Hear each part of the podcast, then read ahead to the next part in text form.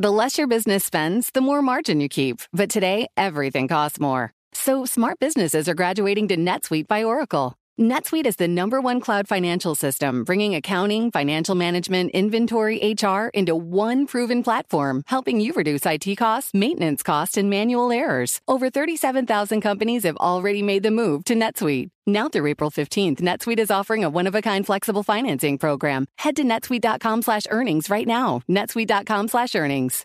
Do you love Elon Musk? Do you hate Elon Musk? Do you have no idea what to think about Elon Musk? Then we have just the show for you.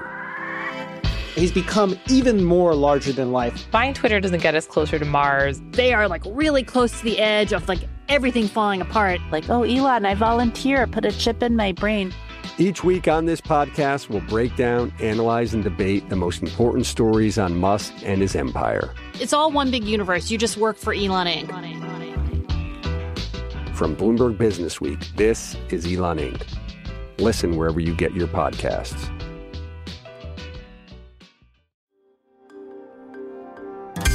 Le entregamos todo lo que necesita saber para comenzar el día. Esto es Bloomberg Daybreak para los que escuchan en América Latina y el resto del mundo.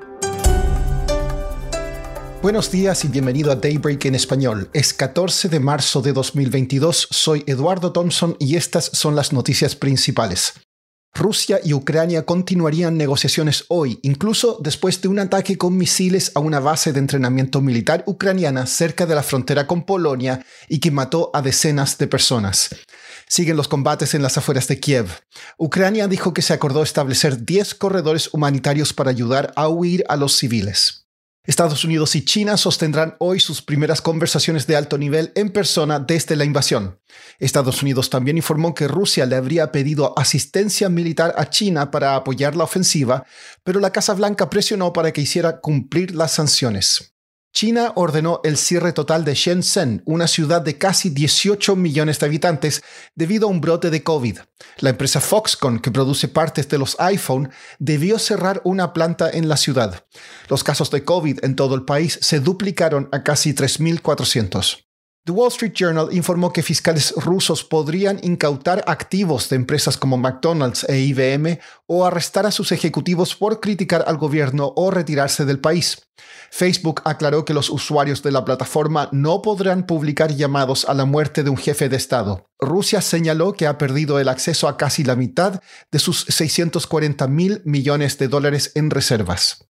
Irán llevó a cabo un ataque con misiles en el norte de Irak ayer y suspendió las conversaciones sobre el restablecimiento de las relaciones diplomáticas con Arabia Saudita. Esto acrecienta la incertidumbre en el mercado petrolero.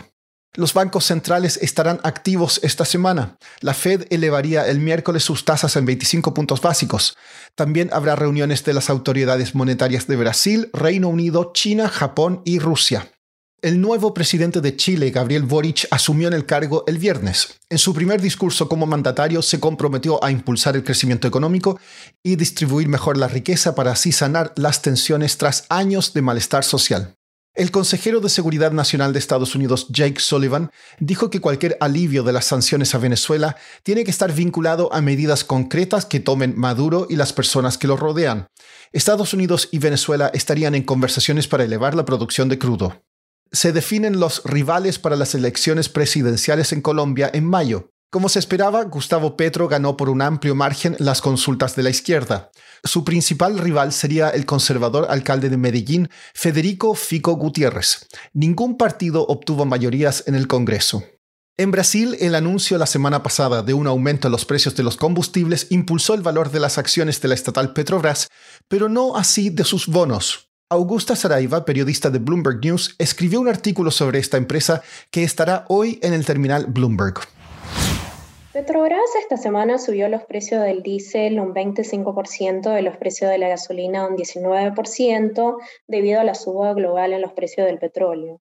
Lo que es interesante es que lo que ha pasado con los bonos es totalmente distinto a lo que ha pasado con las acciones. Las acciones subieron un montón después del anuncio, mientras eso, los bonos que ya venían cayendo eh, siguieron cayendo esta semana. Algunos de los bonos llegaron a niveles eh, en los que estaban la semana en que Rusia invadió Ucrania y estos habían sido niveles que no se veían desde hacía ocho meses, por ejemplo. Algunos de los inversores están preocupados por el hecho de que este año hay elecciones presidenciales en Brasil y obviamente cuando se sube el precio de la gasolina, esto puede generar tensiones políticas. Así que considerando que tenemos elecciones en octubre, no se sabe muy bien cómo van a reaccionar los consumidores ni el mercado acerca de eso todavía. ¿Y qué es lo que ha dicho el gobierno sobre, hubo especulación sobre fijar precios, no? Sí, exactamente. De hecho, el Ministerio de Economía de Brasil anduvo presionando a Petrobras a que absorbiera algunos de los costos relacionados a la suba en el precio del petróleo, eh, pero la compañía dijo que si lo hacía, podría haber escasez, eh, tanto de diésel como de gasolina. Y entonces por eso llegó a subir los precios, pero de hecho eso no quiere decir que lo va a seguir subiendo. Y entonces por eso los mercados no saben exactamente qué va a pasar si se puede llegar a un acuerdo con el gobierno de Brasil. Por último, vuelve Tom Brady. El mariscal de campo de 44 años dijo en un tuit que dará pie atrás a su anunciado retiro y volverá a jugar por los Bucaneros de Tampa. Eso es todo por hoy. Soy Eduardo Thompson. Gracias por escucharnos. Para conocer todas las noticias que necesita para comenzar el día, revise Daybreak en español en la app Bloomberg Professional. También puede personalizar Daybreak para recibir las noticias que desee. Eso es todo por hoy. Sintonice mañana Bloomberg Daybreak